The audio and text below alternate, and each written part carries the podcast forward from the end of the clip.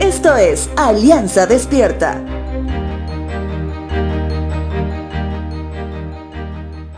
El hueso más pequeño del cuerpo humano está en el oído. Es el estribo, un hueso que tiene el tamaño de un grano de arroz, que cumple una función muy importante. El estribo es responsable de transmitir las vibraciones de sonido desde el tímpano hasta la cóclea, que es el órgano de la audición en el oído interno.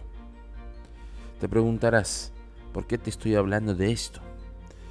Lo hago porque a no ser que tengas una condición médica preexistente, es porque la función principal del oído es oír, es decir, percibir todos los sonidos que estén en su radio de alcance, como el correr del río, el trinar de las aves, o si nos vamos a un escenario más contemporáneo, el sonido del motor de un aire acondicionado, el sonido que emite tu teléfono al recibir un mensaje. Sin embargo, hay una gran diferencia entre oír y escuchar, ya que oír es la función propia del oído, que es una función natural.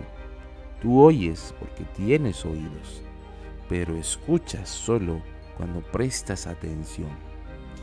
Primer libro de Samuel, capítulo 3, versos 7 al 10, dice lo siguiente. Samuel todavía no conocía al Señor, porque nunca antes había recibido un mensaje de él. Así que el Señor llamó por tercera vez, y una vez más Samuel se levantó y fue donde estaba Elí. Aquí estoy, ¿me llamó usted? En ese momento Elí se dio cuenta de que era el Señor quien llamaba al niño. Entonces le dijo a Samuel, ve y acuéstate de nuevo. Y si alguien vuelve a llamarte, di, habla, Señor, que tu siervo escucha. Así que Samuel volvió a su cama y el Señor vino y llamó igual que antes, Samuel, Samuel. Y Samuel respondió, habla, que tu siervo escucha. En esta porción de las escrituras, podemos ver con claridad la diferencia. Podemos oír prédicas, podemos oír alabanzas, inclusive podemos oír consejos, pero no estar escuchando.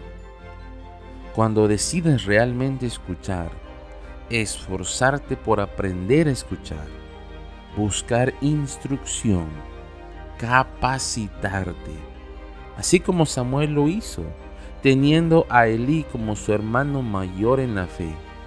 Aprendió a cómo distinguir la voz de Dios y escucharla en medio de tanto ruido que emite este mundo. Recuerda, Dios quiere que escuchemos su voz. Afina tu oído y tu corazón y le podrás escuchar fuerte y claro.